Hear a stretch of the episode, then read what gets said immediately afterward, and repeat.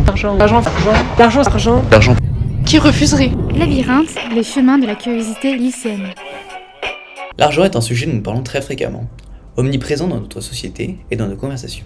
Mais quelles sont les limites de l'argent? Pourquoi est-il aussi attrayant Et comment est-il utilisé? C'est ce que nous allons découvrir à travers cet épisode de Labyrinthe. Nous sommes donc trois lycéens, Eugénie, Simon, Et Solal. et dans le cadre d'un projet scolaire, nous nous sommes interrogés sur divers aspects concernant l'argent.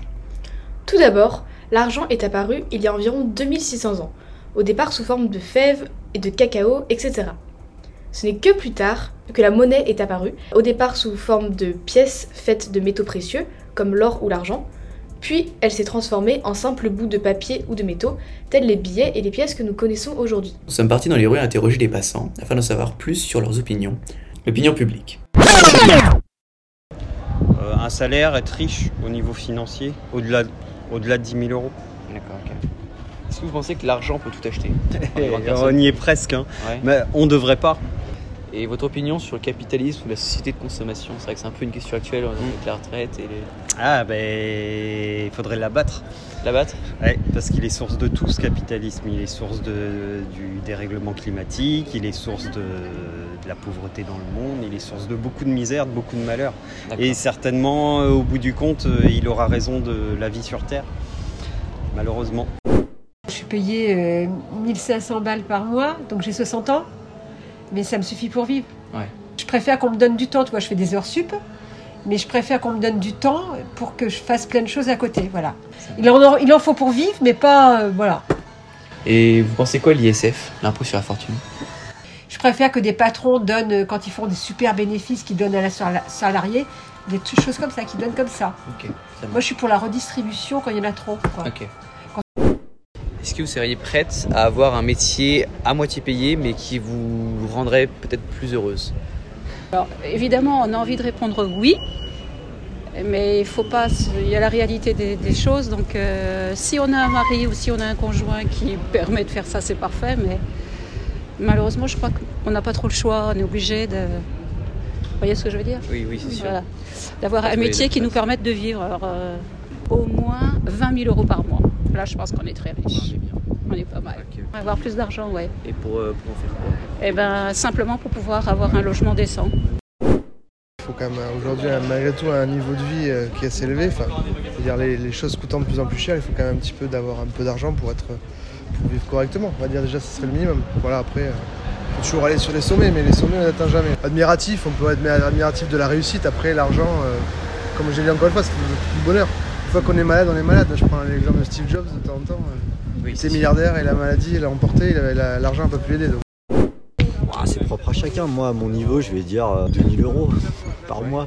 Je suis riche. Ok, ouais. Est-ce que tu as déjà eu des relations qui étaient impactées ou des liens euh, avec des amis, je sais pas, pour une question d'argent? Ouais. Ouais. Euh, Est-ce que tu aimerais avoir plus d'argent? Si oui, dans quel but? Ouais, pour être plus serein. Profiter comme je veux, sans me, sans me poser de question de Ouais. est-ce que je peux me le permettre? La notion de richesse, à combien établissez-vous un, un, par exemple un salaire mensuel C'est un ordre d'idée. Quelqu'un bah, quelqu'un qui, qui a, euh, moi je sais pas, peut-être euh, 50 000, euh, 100 000 euros. Les footballeurs par exemple, ils sont vachement bien payés. Bah, c'est des gens riches. Oui, d'accord. Ils font partie des riches. Ça marche. Bon, voilà. Cette catégorie, Hein super. Voilà. Je dirais à partir de 3500 euros, on est bien par mois. Ouais. Avec l'inflation, tout ça, euh, ouais, 3500. Et alors, tu penses quoi des, des- des milliardaires Hum, Il y a des personnes milliardaires qui savent bien utiliser leur argent, qui font des dons à des associations, etc. Mais il y en a, euh, ils utilisent leur argent pour, euh, pour des choses qui peuvent euh, impacter gravement l'écologie ou autre chose. Ouais. Donc euh, ça dépend. T'as des gens riches qui savent bien utiliser leur argent et qui font plaisir et qui peuvent vraiment euh, aider tout le monde. Et il y en a, non. Donc euh, je sais pas, ça dépend. Tu penses quoi? Est-ce que tu penses que l'argent peut tout acheter? Faut être bien entouré, je pense, que c'est le plus important dans la vie. Est-ce que vous seriez prête à avoir un métier moitié moins payé mais qui vous rendrait super heureuse Euh, c'est déjà le cas. C'est déjà le cas Super. À- Mais j'ai la chance d'avoir un mari qui souvient à mes besoins, donc c'est un peu cliché cool. quoi. C'est quoi pour vous être riche financièrement Euh, être riche, c'est avoir le choix. euh, parce que l'argent, ça, ça permet d'avoir le choix, en fait, c'est ça. Et est-ce que, est-ce que votre famille, alors c'est peut-être un peu personnel, mais a déjà été sujet à des conflits en Oui. termes d'héritage? Oui. Oui, énorme. Ça marche. Qu'est-ce que je pense de l'ISF Je pense que c'est un impôt juste, peut-être qu'il pourrait être, euh, il pourrait être revu parfois même à la hausse sur certaines, euh, certains montants. Euh, en revanche, je ne suis pas tout à fait d'accord sur, le, sur les, euh, sur les, comment dit-on, les successions, les impôts sur les successions. Vous vous renseignez où? Puis euh, j'ai 40 ans, c'est des sujets qui. Ça marche. Est-ce que vous pensez que l'argent peut tout acheter? Ben, euh, quand on lit la presse justement, on peut faire le constat que oui. on peut même acheter des enfants aujourd'hui, donc euh, ouais.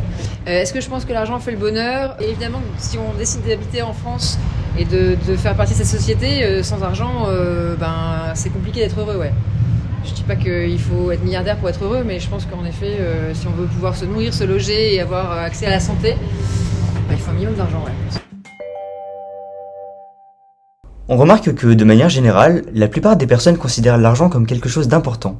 C'est en effet très important dans la vie de tous les jours, puisque dès notre plus jeune âge, nous avons une tirelire, puis un compte en banque, etc., jusqu'à la fin de notre vie avec des questions de retraite et même d'héritage.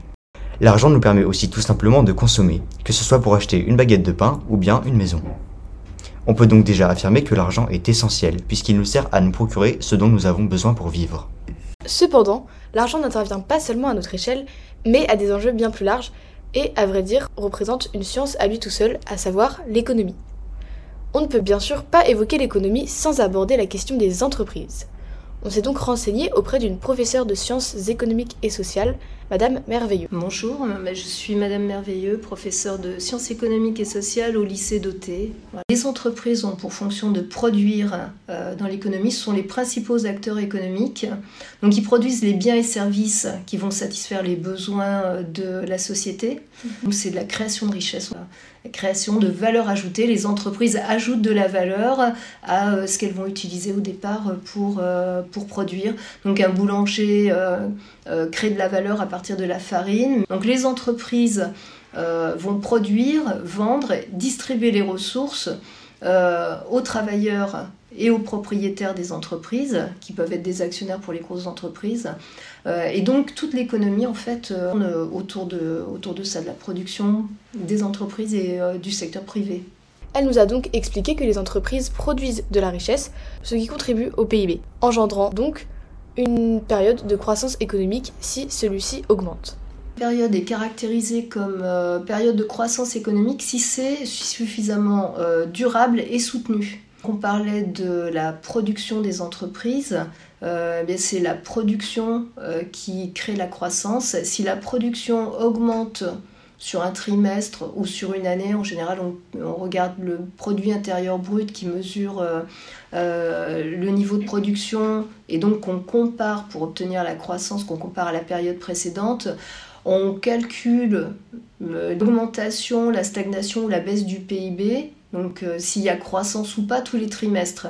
Ça dure assez longtemps et euh, il y a croissance économique dès lors qu'on produit davantage euh, que l'année d'avant à prix constant. C'est-à-dire que s'il y a de l'inflation, si on a là 6% d'inflation, que le PIB augmenté de 2%, en fait, c'est les prix qui ont augmenté, c'est pas la production. Cela nous permet d'aborder un sujet très important dont nous ne sommes pas forcément conscients en tant qu'adolescents. Il s'agit de la dette publique. Pour vous expliquer très brièvement ce que c'est, euh, c'est que pour financer certains investissements, l'État a emprunté de l'argent à des investisseurs étrangers, sauf que tous ces emprunts se sont accumulés et qu'à aujourd'hui, la somme à rembourser est devenue considérable. Cela représente 113% du PIB. La dette publique, euh, c'est quelque chose d'assez ancien. Pour nous, elle s'est euh, développée particulièrement depuis les années, je dirais, 80. Euh, on est parti de l'idée que, faisant des emprunts publics pour investir, euh, on allait pouvoir augmenter la production, l'argent allait circuler dans l'économie euh, et euh, ça serait bénéfique et on aurait de la croissance. Euh, et ça a marché, à un moment donné, ça a marché, c'est euh, l'approche keynésienne.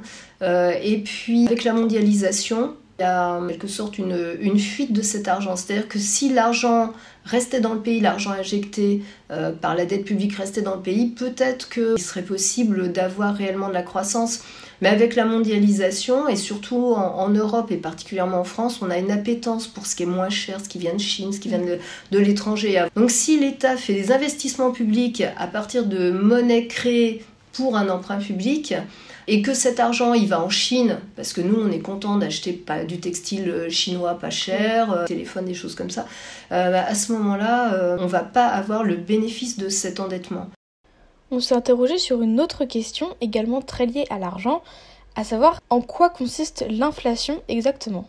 L'inflation et l'augmentation du niveau général des prix, il y a inflation à partir du moment où ça dure un certain temps. L'inflation est due à une augmentation de la quantité de monnaie en circulation dans l'économie. Parce que s'il y a trop de monnaie dans l'économie euh, et qu'il n'y a pas suffisamment de biens à échanger, la loi, avec la loi de l'offre et de la demande, euh, l'offre sera peu importante, la demande sera forte, et euh, tout vendeur qui est un offreur va augmenter ses prix s'il voit que beaucoup de gens veulent lui acheter ses produits. Là, donc principale cause d'inflation. L'inflation à laquelle nous, on est confrontés actuellement, euh, elle est en partie due justement à cette euh, importance de la quantité de monnaie en circulation dans l'économie. Parce que depuis la crise financière de 2008, la Banque Centrale Européenne a décidé de soutenir les États en finançant une partie de leur dette souveraine avec des euros qu'elle avait émis, euh, de nouveaux euros qui, qui n'existaient pas avant. Et forcément, à un moment donné, s'il y a trop d'euros, les prix vont augmenter. Après, on a d'autres euh, causes de hausse des prix, euh, les pénuries, s'il y a de mauvaises récoltes euh, de céréales ou, de choses comme ça, une mauvaise répartition des ressources, ça fait toujours par la loi du marché, hein, de l'offre et de la demande, ça va créer une hausse des prix. S'il y a pénurie d'un produit, on va avoir une hausse des prix. En fait, sur le marché, au moment de la confrontation de l'offre et de la demande, ben la, la, demande soit est plus importante par rapport à l'offre et les vendeurs, les offreurs vont augmenter les prix, euh, soit il y a pénurie et si les consommateurs veulent vraiment acheter le produit, euh, ils vont être obligés de débourser plus cher parce que les prix auront augmenté. Ainsi, nous comprenons que la science économique est un sujet très vaste qui se divise même en plusieurs branches, telles que l'économie sociale et solidaire. L'économie sociale et solidaire, c'est euh, tout un pan de l'économie qui n'est pas négligeable. Euh, mais qui regroupe aussi bien des associations, et dans les associations on a de tout, on a des clubs de sport, des écoles de musique, enfin euh, des fondations, euh, et dans les fondations on peut retrouver des associations, la Fondation Abbé Pierre, etc. C'est de l'économie sociale et solidaire. On a des entreprises comme les ressourceries, les choses comme ça, qui, qui emploient des personnes qu'on doit réinsérer dans la vie économique. Et puis des, des choses qui sont vraiment installées, euh, comme les sociétés coopératives, les mutuelles qui existent depuis assez longtemps. Et euh, c'est pour dire que la démarche euh, est plus sociale, que ce soit la coopérative ou les mutuelles ou les banques mutualistes, la démarche est, beaucoup plus sociale, mais que dans les faits, les usagers n'ont pas forcément beaucoup plus d'avantages. Les entreprises coopératives appartiennent euh, à leurs euh, salariés, à leurs sociétaires. On a aussi les mutuelles euh, qui font partie du secteur coopératif. Or, entre une assurance privée et une mutuelle, dans le fonctionnement, on ne voit pas tellement la différence.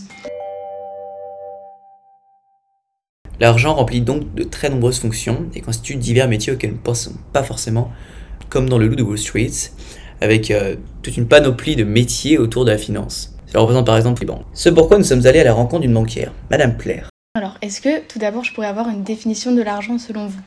Aujourd'hui, c'est le moyen de pouvoir consommer, c'est l'économie, c'est c'est le fait de, de pouvoir, bah, moi à mon niveau, faire des emprunts ou faire des placements.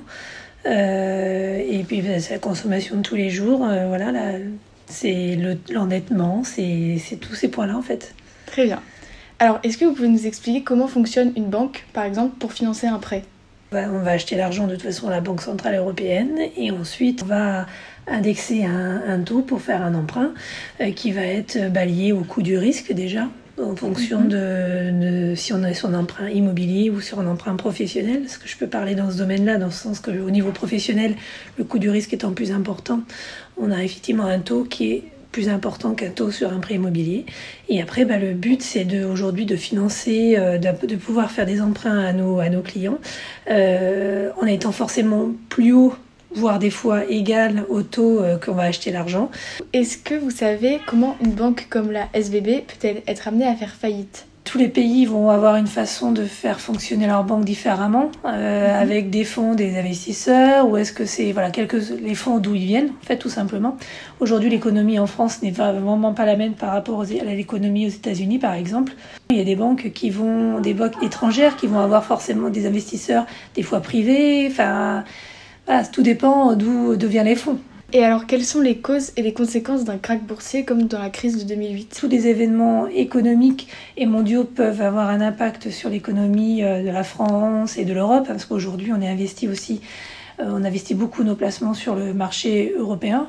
Euh, pour diversifier et euh, euh, tout est c'est pareil. Vous avez avoir quelques sociétés qui vont des grosses sociétés qui vont se casser la figure et automatiquement ça va spéculer et, et ça va ça va avoir des impacts sur les autres structures également. Qu'est-ce qui s'est passé pour les clients? Il y a la loi Sapin qui a été, qui a été créée, euh, qui fait que vous avez en fait une garantie. Là, vous, on va vous garantir 100 000 euros sur tout ce qui est compte de dépôt et livret, et vous allez avoir aussi 100 000 euros de garantie au niveau de, de votre assurance vie. Est-ce que vous pouvez nous expliquer le fonctionnement de la bourse? Alors, c'est le principe que des entreprises euh, sont cotées en bourse, c'est-à-dire pour ça, il va y avoir donc des investissements qui, des investisseurs Mhm. qui, vont, qui vont venir dans les sociétés. Et, euh, le but du jeu, c'est que euh, euh, c'est parce que ces sociétés ont besoin d'avoir des investissements et donc c'est par le, biais de, d'actions qui vont être qui vont être mis à disposition de tout particulier. Il n'y a pas que des professionnels qui peuvent acheter des actions. Et puis donc après, ces actions bah, sont mises en bourse, sont cotées tous les jours. Et donc tout va dépendre après de, du chiffre d'affaires et de l'évolution de la société ou de ses directives, de ses décisions euh, sur bah, des, sur des, événements, sur la croissance, sur l'orientation de, des sociétés qui va faire que bah, la bourse, elle va, elle va, elle va, la valeur va varier chaque jour. Et après, qu'est-ce qui va faire varier aussi chaque jour cette euh, valeur-là? C'est les personnes qui vont acheter ces actions ou qui vont les vendre. Voilà, s'il y a beaucoup de, si l'action est, est, beaucoup achetée, elle a tendance à plutôt à, à monter, et quand vous vendez beaucoup, ben, la, la, les titres vont plutôt inverse, je dirais. Dernièrement, est-ce qu'on pourrait avoir une société sans argent? Euh, ça serait compliqué si, si, dans la société vous n'avez pas d'argent parce que euh, les entreprises sont là pour vendre des produits ou des services si personne les achète, ben, les sociétés vont pas pouvoir euh, continuer de perdurer et euh, les salariés qui travaillent dans cette société ne seront pas rémunérés et donc de ce fait ne pourront pas consommer euh, ce qui est proposé. donc je dirais qu'à un moment donné, non, c'est compliqué. L'argent est quand même important aujourd'hui.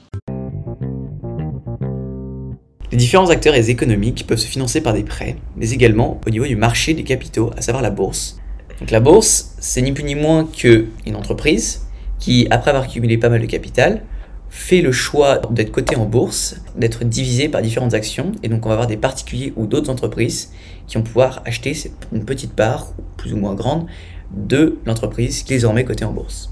L'argent a donc de très nombreux pouvoirs, puisque cela nous permet d'acheter énormément de choses, et ainsi, ça nous donne accès à une certaine liberté. L'argent est donc tout un monde, toute une science, aux enjeux multiples et complexes. Nous remercions chaleureusement nos deux intervenantes ainsi que toutes les personnes qui ont accepté de répondre à notre micro-trottoir.